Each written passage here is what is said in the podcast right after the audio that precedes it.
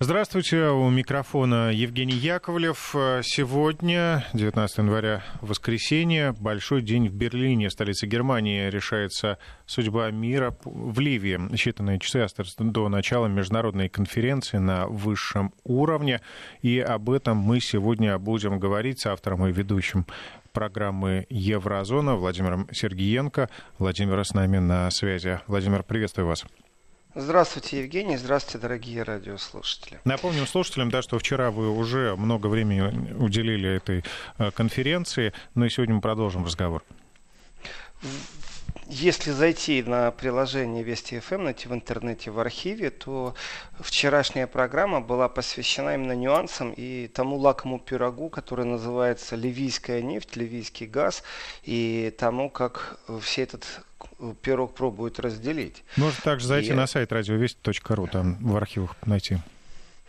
Иногда радиослушатели, кстати, жалуются, что не, не, не, все, не все в архивах есть. Я перепроверил, в архивах вроде бы есть все. Эм, что касается конференции, вот я вчера анонсировал, что Берлин стоит на ушах. Он все еще стоит на ушах. И полиция э, практически перекрыла центр города, само собой разумеется. Все время сообщают там, автомобилистам при возможности не пробуйте даже проехать через центр города. Э, были эвакуированы практически вдоль центральных улиц все машины, то есть парковаться в правительственном квартале запрещено. Это, знаете, такое для простых людей. Не все слушают радио, не все слушают сообщения, и не все интересуются политикой. И не все думают о Ливии. Если вы приехали в Берлин и случайно в центре города машину припарковали на улице Зипцента Юни, вы ее сегодня там не найдете, потому что все машины были эвакуированы. То есть то, что парковаться нельзя, это одно, но то, что эвакуировали все машины, это другое.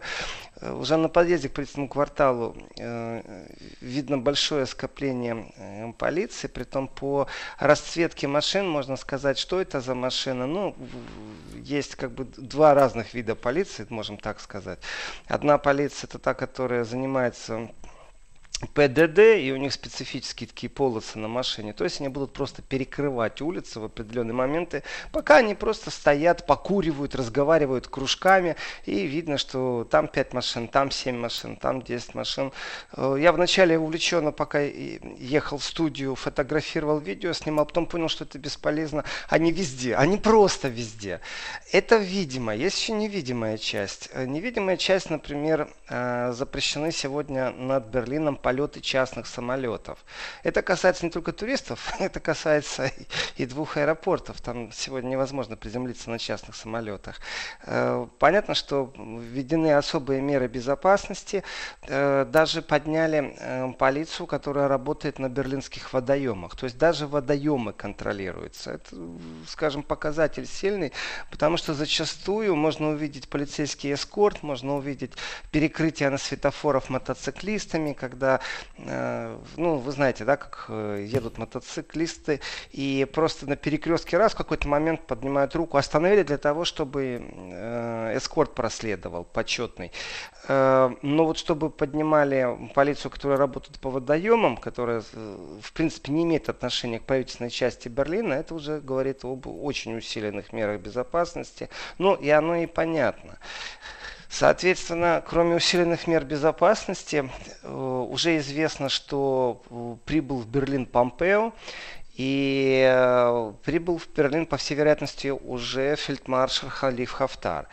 Э, опять же, спекуляций много, информации мало. Вчера очень тяжело было получить информацию. То есть, конечно, по предположению, что это будет в канцлерамте, это логично, потому что другого такого рабочего места нет, где можно провести конференцию, где можно рассадить переводчиков. Э, и, судя по всему, не так много времени было для подготовки этой конференции. И в этом отношении не так много площадок. И одновременно в Берлине проходит зеленая неделя, и тоже постоянно специальные сообщения. Э, если возможно, пробуйте добраться общественным транспортом, потому что там творится хаос. Зеленая неделя – это выставка сельскохозяйственных э, достижений, скажем так. Продукты со всей планеты там представляют производители, ну, контракты подписывают. Как любая ярмарка, конечно же, ажиотаж тоже определенно есть, но это часть э, западного Берлина, и получается, что Берлин действительно в каком-то определенном хаосе. Э, перекрыты будут станции метро, центральные, которые под правительственным кварталом. Это тоже показатель очень сильный. Как правило, метро не перекрывают, перекрывают выходы из метро. А это именно сам станции не будет останавливаться э, поезда. В принципе, это касается вот внешней атрибутики. И ну, вот если человек действительно не интересуется политикой, он будет удивлен. Определенная пустота. Ну, вот это очень удивительно, что машин нету. И, и как-то много-много полиции. Вообще-то было сообщение, что привлечены дополнительные силы. А это уже даже другие полицейские машины, они тоже специфические. Это полиция, которая занимается, например, э, охраной границ в том числе Э, это те, кто имеют оружие с собой. Знаете, не палочку и свисток, чтобы регулировать движение, мол, сюда не едь, там шакир башка будет, а вот э, здесь можно э, проехать, снег на голову не упадет. И вот эти другие машины свидетельствования, то есть по статистике в Твиттере можно было прочитать полицейским, что задействовано пару тысяч полицейских. То есть все серьезно. Ну а как по-другому, если такой состав приезжает? Что же касается событийного ряда, то, конечно, интересно событие развивается, потому что э, Халиф Хафтар сегодня э, закрыл все нефтяные терминалы на востоке Ливии. И вот в этом еще раз подчеркивается, что настоящий смысл ливийского конфликта, кроме политической розни, кроме национальной розни, религиозной розни, конечно, существует еще и экономическая розня, о которой можно смело говорить. И кто бы к чему ни призывал, конечно, факты есть факт. У кого есть сила, тот и делает определенные действия. А, в принципе, национальная армия э, Ливии заявляет, что порт был закрыт, ну, это не один порт, это порты, были закрыты народом в преддверии конференции, знаете, такой шаг очень сильный, потому что отгрузка нефти это существенно бьет по экономике. И э, сократить э, вдвое, вот прямо утром уже ливийский экспорт нефти, это тоже показатель. Знаете, э, вчера, когда представители ливийской национальной армии э, сказали, что народ закрывает э, порты и нефтеотгрузку, понятно было, что это рычаг давления на сегодняшнюю конференцию конференцию. Э, и в этом отношении э, Европа, вот здесь очень удивительные вещи происходят. Э, например, Греция уже высказалась, что она готова принимать участие в любой военной операции в, в э, Ливии. И вот здесь вопрос, что же за военная операция такая в Ливии, в которой Греция уже высказала, что она будет в любом случае готова принимать участие. Это интересный контекст, потому что кроме э, вот вообще принятых каких-то ходов, которые озвучивают политики, которые обзвуч, озвучивают э, представители ООН, очень интересно, что прозвучало на этом фоне сообщение, что Евросоюз рассматривает военную операцию э, в Ливии это что-то новое. И, э, ну, об этом совсем немного позже. Но вот самое, что удивительно, что в преддверии конференции, я понимаю, что Помпео уже в Берлине, наверное, он как-то использует это время э, для разговора с коллегами. Но факт есть фактом. Э, сегодня глава германского МИДа подтвердил, скажем так, э, свое критическое отношение, как минимум свое, но это, скорее всего, позиция правительства Германии. Э, не прямое, но, в принципе, по касательной он прошелся по США и дал критику. И за всеми этими дипломатическими словами, э, цитата, максимальное давление на Тегеран, который проводит Вашингтон, угрожающие жесты и военные акции ничего не изменили э, в поведении иранских властей. Дальше, опять же цитата. Мы не должны ожидать, будто вместе со сменой режима, спровоцированной извне, положение в Иране автоматически улучшится. В другом месте это тоже закономерно пошло на перекосяк. На слово на перекосяке не настаиваю, мой перевод, э, но непосредственно Хайка Мас имел в виду Ирак. Это значит, что есть о чем поговорить с Помпео, и попытка политического убеждения в данном случае это не, не Хайка Мас, это в принципе э, в принципе, это позиция Европы, озвученная Хайка Массом. И Конечно, на этом фоне разговоры о, о многих вещах и о том, что спецслужбы убивают неугодных им людей, это выход из правового поля. И, например, вот простой вопрос, который ну, как-то не всплывает. Представьте себе, что США действительно по своим законам имеет право на территории любого государства провести спецоперацию и убить неугодного им человека. Даже без решения суда по решению там, президента. И есть какой-то механизм признания террористических организаций и прочее, прочее. Ну, представим себе, что это есть. Э, могут ли они это сделать на территории Европы. Это вопрос, который должны задавать политики. Э, следующий вопрос. Хорошо, вы признали террористом, мы признали террористом, мы это в данном случае европейцы, э, произвели определенное действие. Э, вместе с генералом Сулеймани погибли и другие люди. Эти люди тоже были в списках или это случайные жертвы? А если это случайные жертвы, как относиться к этим жертвам? Здесь вопросов много, и Европа, которая ну, особо ставит всегда акцент на право правах человека, в данном случае тех, кто погибли одновременно вместе с генералом Сулеймани, с точки зрения прав человека, я так понимаю, что полностью забыли об этих людях. Э, и вопрос не поднимается, все его будут обходить стороной, хотя это очень правильный вопрос, потому что точно так же США не будет сдерживать себя, если им нужно будет провести определенный удар в любой э, точке Земли. Простой пример, представьте себе, что Осама Бен Ладен жил бы где-нибудь под Ватиканом. Э, его бы точно так же бы уничтожали, точно так же бы э, пробовали выплатить гонорар, который был объявлен за его смерть. Вопрос, э, если Америка уже, ну, Соединенные Штаты, решили провести такое действие, они выходят за свои полномочия, как быть с правами человека тех, кто погибает рядом? Дело не в компенсациях, которые выплатит кто-то потом, а дело в европейской позиции. Европейская позиция, как всегда, высказывается, что вот это мы осуждаем, это мы не очень осуждаем, обсуждаем, здесь мы напряжены. И, в принципе, вот эта вот вторичная критика из уст министра иностранных дел Германии э, э, действий США на Ближнем Востоке, конечно же, она без рычагов влияния. Это просто рассуждение. Это философия. Это то же самое, как комментатор сидит в будке и комментирует футбол. Он ну, никак абсолютно не влияет на ситуацию. Забьют гол, не забьют, будет удаление, не будет удаления.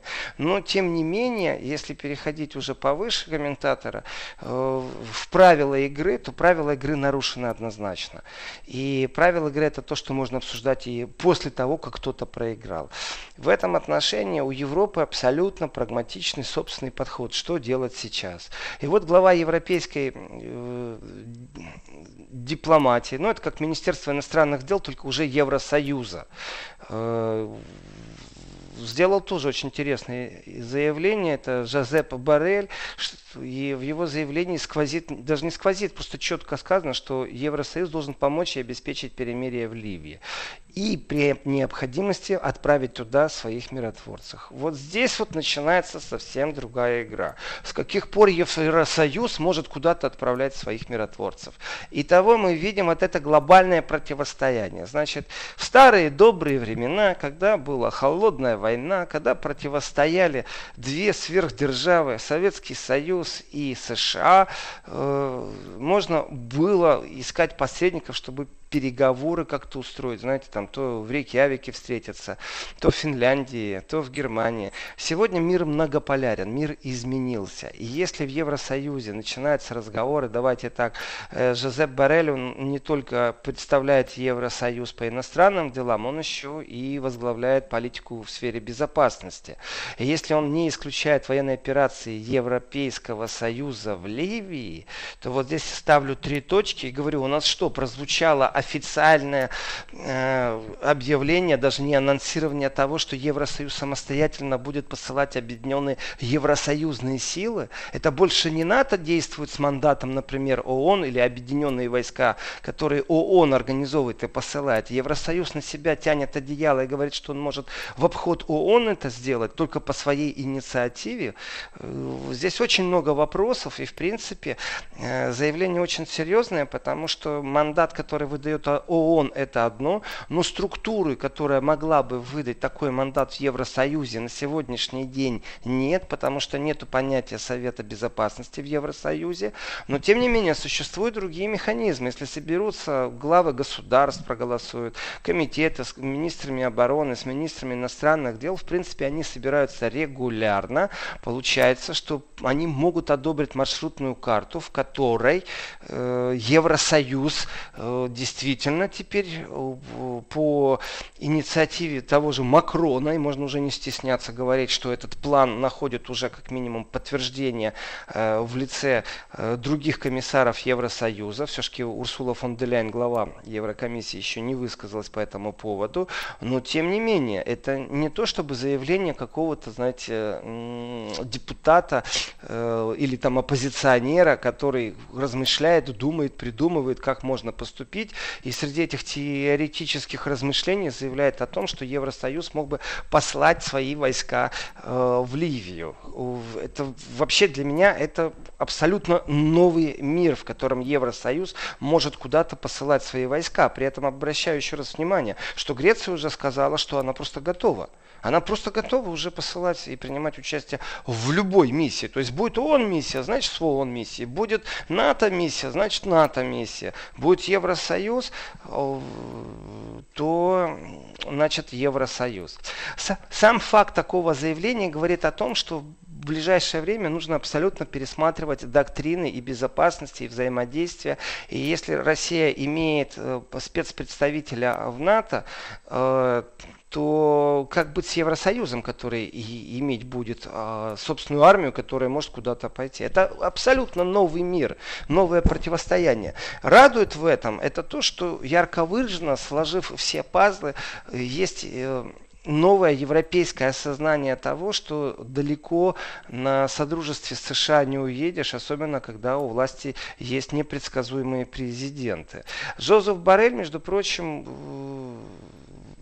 по поводу прекращения огня в Ливии высказался, что это подготовлено благодаря усилиям России и Турции. Э, ну, дальше как бы он говорит там о том, что это хорошо для жителей, а я вот хочу сказать, что это хорошо для Евросоюза, что Барель озвучивает некоторые вещи и э, осознание того, что режим прекращения огня заслуга России и Турции, в принципе, это уже тоже новое осмысление политической действительности. И в данном случае я скажу, что за, забегаю вперед и спрошу у политиков, э, а готовы ли они сегодня рассуждать на тему, уж если существует мысли о том, что Евросоюз посылает войска, готовы ли они точно так же рассуждать на тему Украины в этом контексте? Это тоже Европа. Насколько Европа под мандатом ООН готова свои европейские войска куда-то посылать? Насколько Европа готова принять понимать, что в принципе усилия России по прекращению огня на территории Украины являются ключевыми. И в этом отношении, если Жозеп Барель возьмет на себя политическую волю и какую-то активность, то, в принципе, нормандский формат э, получит определенный теневой контроль со стороны европейских политиков, что для меня будет э, положительным знаком. Но точно так же это будет абсолютно новый шаг в европейской политике, которая направлена на собственную безопасность без коллективной безопасности партнеров по НАТО. А если не применяться никакими эфемизмами, то партнеры по НАТО которых не ждешь э, помощи, это, конечно же, Соединенные Штаты. Хотя, понятное дело, это немного опережаю я события, э, потому что окончательно там здесь критикует министр иностранных дел, там критикует э, канцлер или президент какой-то страны, даже не всегда это директ, индирект это звучит по касательной, то, в принципе, это не повод еще говорить о том, что Евросоюз точно 100% создаст свою большую армию. У нас ситуация иногда меняется стремительно. Так что в этом отношении конференция в Берлине может преподнести абсолютно иной сюрприз. То есть мы говорим о Ливии, но точно так же мы говорим о новом миропорядке. И в этом новом миропорядке разговор идет о европейской армии. Э, в Европе, конечно, нет единой позиции по Ливии. Вчера говорил об этом много, и конечно, ничего не изменится за сегодняшнюю ночь. И единую позицию Евросоюз выработать не успевает за сутки. Поэтому цель комиссии, наверное, все-таки минимизировать потери гражданского населения и ну, найти хотя бы какой-то путь к примирению в Ливии. Но еще раз, это очень важный момент. Как бы красиво не говорили дипломаты, как бы красиво не говорили о правах человека, о гражданском населении, э, и знаете, можно войти в раш, о да, ура, документы подписать. Разговор прагматичный, четкие установки существуют не только у представителей Ливии, но в том числе и у представителей Европейского Союза. Притом это разные установки и интересуют ливийские энергетические ресурсы, газ и нефть. Э, так что что в этом отношении новый вектор, в котором вдруг проявилась инициатива, как минимум в лице Бареля, э, по поводу того, что Евросоюз может послать свою армию при необходимости, это, ну, есть о чем подумать, это абсолютно новый вектор. Соответственно, опять же, э, вот в преддверии этой конференции в Берлине ну, вот кажется, уже все обговорили. Вот здесь нефть, здесь газ, здесь Турция, здесь э, Греция, здесь остров Крит и попытка э, ну, приватизировать, наверное, с, с некоторыми государствами определенные месторождения. Э, вот вроде бы уже говорить нечем. А нет, есть о чем. Оказывается, вот опять же, идет в полосе сообщений, что США покидает регион, не хочет того, чтобы было как в Сирии. Сирии, потому что происходит эскалация. Э, они видят определенную эскалацию взаимоотношений в Ливии, и они покидают регион. Вот здесь вот опять же пункт очень сильный. Если США четко декларируют, что они покидают регион, то вопрос, э, какая сила может э, охранять гражданское население или стать между, развести войска и встать между ними, если США уходит. Одеяло, конечно, надо забрать у Эрдогана и перетянуть на себя. И кто может это сделать? Европа точно не может это сделать, э, потому что очередное напряжение в преддверии Берлинского саммита есть между Турцией и Евросоюзом, об этом немного позже. И остается тогда тогда только ООН.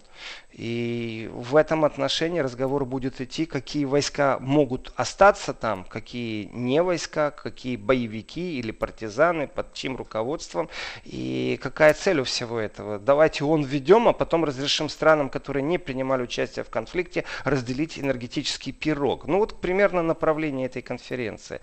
Вот. Евгений, у нас, я так понимаю, новости, а после новостей я расскажу о новом напряжении между Евросоюзом и Турцией. Да, постепенно приближаемся приближаемся несколько секунд до новостей. В студию заходит Лора Стадницкая. Э, встречаемся здесь же всего через три минуты. 11.35 в Москве, э, в студии Евгений Яковлев, а на связи из Берлина с нами Владимир Сергеенко докладывает всю обстановку, как она выглядит на самом деле. Владимир, вам слово. Прям докладываю, да? Вот докладываю. Слушатели, по крайней мере, прильнули, пишут сообщения зачитывайте, Евгений, если есть вопросы, потому что иногда, вы знаете, кажется, что ты все видишь, сидишь действительно с большим биноклем и с большими такими дополнительными ушами и все слышишь. Но некоторые вещи кажутся настолько обыденными, что даже не обращаешь внимания, что кто-то может этого не знать. Привыкаешь. Так что, если будут вопросы, читайте. А вот э, по поводу Турции и сюрприза, который Евросоюз преподнес Турции. Э, вот едет Эрдоган в Берлин. Может уже приземляться прямо сейчас в это время, потому что расписание не сообщается, понятное дело, э, прилета и э, всех политических участников этой конференции. Э, и вот летит Эрдоган Берлин, понятно, что в преддверии он же готовится тоже, не просто так, документы читать надо, консультироваться с, с, э, с военными, э, с теми, у кого есть информация, возможностями. То есть разговор же идет не просто давайте сделаем доброе дело, как его сделать. О нет, разговор идет немного по-другому. И в этот момент э, Эрдоган получает сообщение э, о том, что размер есть такая предступительная помощь, сокращение по латыни ИПА. Э, это помощь, которую Евросоюз выделяет Турции в рамках подготовки вступления Турции э, в Евросоюз. И вот э, вчера опубликовано письмо это действительно большой сюрприз, я считаю, для Эрдогана, что Верховный представитель Евросоюза, опять же, только что я о нем рассказывал, по иностранным делам и политике безопасности Жозеп Барель э, сообщает, что в Турции будет выделено на три четверти денег меньше в рамках вот этой предступительной помощи турецкой. Э, в принципе, мы говорим о серьезных деньгах. Я понимаю, что когда э, разговоры идут о миллиардах и беженцах, то здесь все намного тяжелее. Попробуй не заплатить Турции денег. Шлагбаум откроется, и беженцы попадут на территорию Евросоюза. Но, в принципе, вот эта вот такая предступительная помощь, она предназначена для проведения определенных реформ. В общем, в 2020 году Евросоюз решил, что он ее урезает на 75%. Соответственно, получат только они 168 миллионов евро. И вот здесь вот сразу есть четкий комментарий, на что уходят деньги. 150 на улучшение в сфере демократии и правового государства, а еще 18 миллионов на развитие сел. Ну, то есть села, турецкие села, которые нужно развивать. А развитие сел это, вы знаете, это не только дороги. Это не только электричество, не только э, газ, это еще и вода. Если на 75% сократили, в принципе, могли поставить условия. То есть не сокращать, но продолжать поддержку программе. Это больно ударит на самом деле по Турции. Потому что, вот, конечно, это не миллиардная помощь, но тем не менее. В принципе, эти деньги ну, не помешали бы точно турецкой провинции, в которой определенные планы строились и на эти деньги рассчитывали. Турция находится не в легком экономическом состоянии. И то, что турецкий спецназ в Ливии, конечно, для Эрдогана сейчас это тоже тема для рассуждений, э, потому что, ну, получается, Турция такой сделала жест на самом деле, и вроде бы все хорошо с этим жестом, и договора, которые подписаны с Фаизом Сараджем, останутся в силе на разработку шельфов, но тем не менее, может ли Турция, которая выражала, например, недовольство действием России э, по совместному патрулированию в Сирии, тем самым как бы вступая в союзнические отношения э, с Россией и выдавливая Соединенные Штаты с Ближнего Востока, ну а также тех подкаблучников Соединенных Штатов, которые сами-то ничего не делают, знаете, только высказывают все время какие-то опасения, ну или откупываются деньгами, или же посылают ну, ограниченный состав, контингент свой э, туда, на Ближний Восток. Сама по себе Германия или Франция или Евросоюз пока что еще не сделали шага, то, о чем я говорил в первой половине, чтобы они не оглядывались больше на США. Поэтому, когда США покидает регион, все остальные думают, а что же мы здесь делаем? То есть мы-то пришли за компанию, а здесь за компанию больше не посидишь. Главных-то коршунов нету. И в этом отношении, э, конечно, ситуация для Эрдогана, она какова? Э, в принципе, сказать, плевать я хотел на он, но это нереально. Э, но он поддерживает все-таки правительственную сторону, ту, которая признана. Правительство э, народного согласия во главе с Фаизом Сараджем, оно все-таки признано. И э, получается это бравое дело, но мандат, в принципе, который сегодня имеет турецкий спецназ, турецкая армия в Ливии, он должен быть переброшен, и нагрузка должна быть переброшена, в принципе, на площадку ООН все эти разговоры и на представителей ООН. И в этом отношении, э, конечно, Эрдоган будет доволен, если будет не просто достигнуто перемирие, а еще если функцию, которую сегодня его армия в Ливии несет, что эта функция будет на ком-то другом. При этом все договоренности по разработке ресурсов ливийских, они останутся у Эрдогана. Тогда он выиграл. И вот я считаю, что прям за сутки сообщать о том, что сократили финансирование, при этом, знаете, вот честно скажу, по поводу тех других 150 миллионов, которые э, пойдут на улучшение улучшения демократии и правового государства в Турции, еще раз, это всего лишь 25% от суммы. То есть 3 четвертых Европа не додала. Вопрос, что же это за избранные такие направления, в которых 150 миллионов осталось? Вот не знаю, там они, если бы четко сказали, что Турция не готова, или Турция, например, э, выработала систему распила европейских денег, и 450 э, миллионов мы не даем, потому что они все равно уходят в никуда. Или же у нас есть европейские фавориты в виде НКО, с которыми мы готовы работать, они развивают демократию. Я когда слышу из европейских уст, что деньги идут на улучшение в сфере демократии э, и правового государства, я понимаю всегда, о чем идет речь. Это не идет речь о том, чтобы институт правосудия, например, укрепить, инвестировать деньги в образование э, и давайте так, грамотный профессиональный судья, это очень важно в государстве. Деньги на его образование выделяет государство. Если кто-то помогает, спасибо большое. Как правило, не на это уходят деньги. Как правило, уходят деньги на создание определенных структур, э, которые ну, далеко не дружественны по отношению к государству, э, в котором эти структуры находятся. То есть вот эти все НКОшные дела на самом деле, э, это противостояние.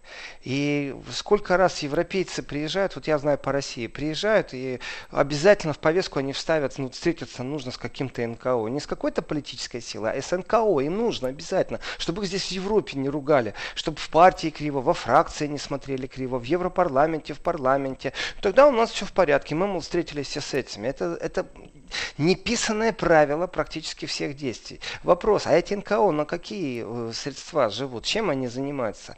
И вот здесь вот длинный-длинный-длинный разговор. И у нас уже скоро будет парламентская ассамблея Совета Европы в Страсбурге, первая в этом году. И вот там вот действительно турецкая сторона не стесняется высказывать по поводу поддержки вот этих вот так званых оппозиционных сил. То есть Турция себя отставит и говорит Евросоюзу вот в этом отношении Эрдоган, конечно, прямолинеен, не стесняется ни в выражениях, ни в фактах. И представители э, Турции, они разные, конечно, в пасе но тоже не стесняются говорить. Одни говорят о том, что вот вы знаете, у нас проблемы, как правило, это связано с Курдистаном и с тем, что гайки прикручивают. А другие говорят, извините, да вы просто обнаглевшие здесь. Берете европейские деньги, занимаетесь подрывом государства. Но если посмотреть на это государство, то это государство задействовано в Сирии, это война. В Ливии это война. Турция находится в очень нелегком положении. И, конечно, вот турецкий вариант, он очень простой. В этом гамбите э, все понятно. Нужно оставить э, Фаиза Сараджа в Ливии, но э, всю тяжесть и все бремя несения охраны правительства национального, охраны правительства национального согласия, не перемирия, а именно охраны, нужно перекинуть на ООН этот балласт убрать с себя. Вот это задача Эрдогана, это понимают все. Э, насколько Европа готова? Честно говоря, вообще не готова. Ну, вообще не готова. Внутри разорвана она на разные вещи. Но ну, если, И... Владимир, даже к сегодняшней конференции, в общем-то, Европа подходит, по, по сути, неподготовленной, то о чем говорить о дальнейших э, перспективах. Давайте сейчас прервемся буквально на несколько секундочек и дальше снова предоставлю вам слово.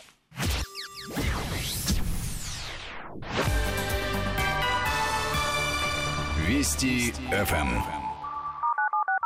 Я вас так аккуратно перебил, потому что у нас технический регламент. Техническая теперь, пауза, да. да. очень хорошо, потому что как раз живительный глоток кофе успел сделать. Э, так вот, по поводу готовности и неготовности. Вы знаете, вот Россия в этом отношении, я просто удивлен, сколько по информационной линии сейчас, сколько аналитических взглядов. Вот при всей, я же понимаю, люди, эти, которые э, ярко выраженно э, не любят э, Россию, такие аналитики, их хватает, их же постоянно используют как инструмент СМИ, как представители, которые говорят о чем-то. Вот как бы они не хотели, они все время констатируют факт, что игроком является Турция и Россия, Россия и Турция. При этом с Турцией не очень хотят говорить. В этом отношении понимают, что Россия является Пусть это будет неприятно турецким коллегам, но Россия все-таки является более сильным политическим инструментом. И потому что Россия может разговаривать и с Турцией, Россия разговаривает и с Хафтаром, Россия разговаривает и с Ираном, Россия принесла безопасность в Сирию. То есть вот эти сложивающиеся факторы – это изменения. И в этих изменениях у меня простой вопрос. Ребята, вот вы сидите друг друга очередной раз встречаете. Глава государств, не глава государств, представители кабинетов э, по обороне, министры иностранных дел. Санкции когда снимете? Когда вы санкции снимете? Потому что ваши санкции направлены на что? На то, чтобы сильная Россия ослабела и не могла больше быть гарантом безопасности? Или на то, чтобы внутри России возникло социальное напряжение? Или на что? Или вы наконец осознаете, что вас обманули, когда вас притягивали за компанию начать вот этот вот э, антироссийский э, монолог с введением определенных санкций, которые только определенные отрасли касаются. Я во втором части скажу по поводу Китая и Европы и угрозы США, что в принципе принципе, здесь ярко выражено противостояние, и Россия тоже присутствует, и даже не в тени. Ну вот э, по поводу вот этих 150 миллионов, вот кажется, что это ерунда. Но давайте так, э, когда государства такие, как Турция, получают определенную помощь, э, для них 100 миллионов, ну как, это, конечно, очень важно, но это не деньги на самом деле. Но если посмотреть с того, что с другой точки зрения, что в период с 14 по 20 год на самом деле Евросоюз-то выделил 3,5 миллиарда – а это уже серьезные деньги. И э, Барель вот четко заявляет, что с 2017 года помощь Турции была урезана в общей сложности на 1,2 миллиарда. И э, единственное, что, что выплаты, которые Турция получает э, по соглашению о поддержке беженцев, что эти выплаты не сокращены. Э, вот здесь вот очень многие вещи такие, знаете, важные. Ведь 3,5 миллиарда это уже инструмент давления, конечно. И э, насколько Турция, вчера один из радиослушателей спросил, насколько под конец программы же, насколько Турции можно доверять, и я ответил, что Турции можно доверять только с точки зрения того, что если есть общий интерес. Нет общего интереса. Но дело в том, что это не Турция, а дело в том, что это с любой державой, с любым объединением так можно доверять, потому что сегодня не функционирует больше понятие солидарность, братство. Э, это было все когда-то давно, когда социализм социализм был, и то не очень хорошо иногда это функционировало. Э, сегодня есть понятие прагматика, прагматика еще раз прагматика, и все думают о своей шкуре, о своей экономике, о своем кресле. В данном случае, когда я говорю о своем кресле, это камень в огород, конечно же, э, европейских политиков. Э, в принципе, если исходить из предпосылок того, что Турции сообщили вчера, что она недополучит 75% запланированной суммы, э, знаете, в принципе, может, э, вот рассуждая об НКО, как это направлено, там разные потоки, там есть и образовательные в том числе, э, и поддержка правосудия, там все есть. Но, тем не менее, когда тебе сообщают, что твоя страна не получает, недополучит 3 четвертых, то есть тебя наказывают, и ты с этими людьми садишься за стол переговоров по поводу другого государства, в котором сейчас ты являешься основной силой, которая на самом деле сдерживает э, другую силу, которая идет штурмом на столицу, то в этом отношении, конечно же, э, знаете так, ну, легкая скомина есть, такая политическая. И э, зная нрав э, Эрдогана, зная его резкость и прямоту, э, я понимаю, что разговор будет не из легких. И в этом не из легком разговоре, понятно, понятно же, особый акцент тогда идет на ООН, потому что спецпредставитель ООН э, по конференции в Ливии уже сделал заявление. Гасан Салемен, э, ну, он, знаете, так четко я бы сказал, наверное, это самый лучший э, комментарий, который я читал, который услышал, потому что он четко сформулировал, что э, в принципе много ожидать нечего от этой конференции, есть только одно, потому что раскол в стране, он четко связан тем, что есть вмешательство в ливийский конфликт и других сторон, а вот э, если положить, это сейчас кентация, цитата, мы должны положить конец порочному кругу, в котором ливийцы просят помощи другие страны. Это заявление спецпредставителя Генсека ООН. Э, в принципе, разговор идет о том, чтобы ну, не просто приостановить, там временно, время, временно приостановлено все. Я имею в виду именно военные действия, вооруженный конфликт. Но что дальше делать? И вот здесь вот есть понятие, есть такой политический пессимизм.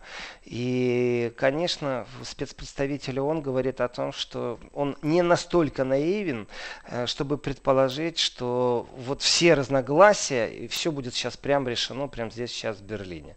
Потому что ни европейцы не могут между собой собой набраться мудрости или честности, чтобы разделить пирог ливийской нефти и газа.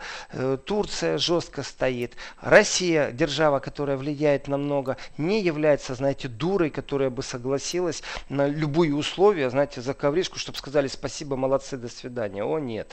И в этом отношении выступление Салями, он давал интервью арабскому изданию Аль-Шарак Аль-Кваск, э, он, в принципе, акцент поставил на том, что нужно избавляться от присутствия любых военных э, в Ливии. Но тем самым начинается глобальная игра. В принципе, то, что он говорит, с точки зрения простого ливийского гражданина хорошо, с точки зрения Евросоюза э, это рывок для тех же немцев, потому что немцы военное давление не имеют, немцы не имеют никакого э, практически рычага влияния в данной ситуации, но так как они принимают площадку, и вот этот вот соус соус, под которым всегда поддают политику. Ах, как хорошо, давайте сделаем. Демократия, сила, мир, дружба, цивилизация. А заканчивается тем, что на перегонки начинают бежать менеджеры. И в этом отношении как раз Германия, которая не имеет никакого влияния, которая не имеет рычагов влияния, которая прикладывает действительно дипломатические усилия, здесь нечего говорить, потому что министр иностранных дел летал, встречался в Бенгазе с Хафтаром и, ну, скажем, договорился точно, что он 100% будет в Берлине, он уже уже в Берлине. Так вот, э, в этом отношении, вы знаете, когда будет ООН, когда все будет так красиво, вопрос, а кто в честной борьбе будет выигрывать? Какая-то там Греция, которая пошлет своих э, менеджеров, или все-таки Германия, или Россия? А, и вопрос, а зачем же тогда кто-то какие-то усилия прикладывал э, для поддержания той или иной стороны? И вот здесь вот дураков уже нет. То есть за попыткой демократически спрятать настоящие интересы все равно проглядывают и торчат уши уши э, энергетической безопасности. И в этот момент мне хочется сказать, ребятки, вы когда будете здесь общаться, опять же, я сейчас обращаюсь к европейцам, вспомните о том, э, как вы противостоите США в Северном потоке 2. Да ну зачем же вам посылать войска в Ливию? Зачем же думать, как Евросоюз это все придумает э, и сможет обставить, что, чтобы это было легитимно? Да просто-напросто трубу достройте, противостоите американцам, вырастите уже, пожалуйста, из этих отношений, что вы младший младший партнер, осознайте свою серьезность на полном уровне. Евросоюз, вы мощные в конце концов. И, конечно, если вы так стремительно идете к энергетическим ресурсам Ливии, то вы точно так же давайте говорите о том, что вам нужен Северный поток-2. Правда, к сожалению, эта конференция не является звеном, которое имеет хоть какое-то отношение к Северному потоку-2. Это я наболевшим. Потому что все-таки цель конференции это заключение все-таки стабильного перемирия и прекращение огня, пусть и временного, но оно действует с 12 января, но так, чтобы это было серьезно, а дальше вырабатывать а, определенные механизмы, которые бы вели к тому, чтобы Север Африки, Ближний Восток как-то стабилизировать. Здесь, конечно, присутствует тень Ирана постоянно. И поэтому, э, уже подвожу итог часа, очень важно э, говорить о том, что э, в принципе, э, ну, без Ближнего Востока, без стабильности на Ближнем Востоке не будет стабильности в Евросоюзе. Это осознание есть, конечно. Что можно сделать? Вот пусть они решают сильные мира сего. То, что нету Трампа, то, что он очень сильно занят э, своими внутренними проблемами в США, тоже показатель. И Помпео, как представитель США, на, сам, на самом-то деле всех полномочий не имеет и блиц решение применять не будет. А если не будет он применять блиц решение, значит значит, не будет э, каких-то резких изменений во внешней политике США. То есть там, где, где они сказали, что мы уходим, мы уходим. Там, где они сказали, что мы не уходим, будем бомбить, Европа решения не имеет. Поэтому тень Ближнего Востока и Ирана, она на этой конференции будет присутствовать очень сильно. И, опять же, дело не в том, признает международное сообщество какое-то правительство или не признает, а вот сами механизмы, а также реакция политиков на определенную критическую ситуацию, потому что полыхает там все на Ближнем Востоке. Э, насколько можно остановить трагедию, насколько это можно рассматривать как в рамках Ближневосточной Третьей мировой войны, вот сейчас конкретно это и будет решаться. То есть стабильность, она не простое слово, а это то, чем будут заниматься сейчас э, практически все сильные мира сего, кроме США. Ну что ж, Владимир, давайте здесь э, приостановим ваш интереснейший рассказ. Э, вам пишут спасибо наши слушатели. Э, уточняют, во сколько планируется начало конференции в Берлине. В 16 по московскому, в 14 по берлинскому. Следите за эфиром, мы в новостях обязательно обо всем расскажем. Сейчас перерыв, встречаемся после большого выпуска новостей.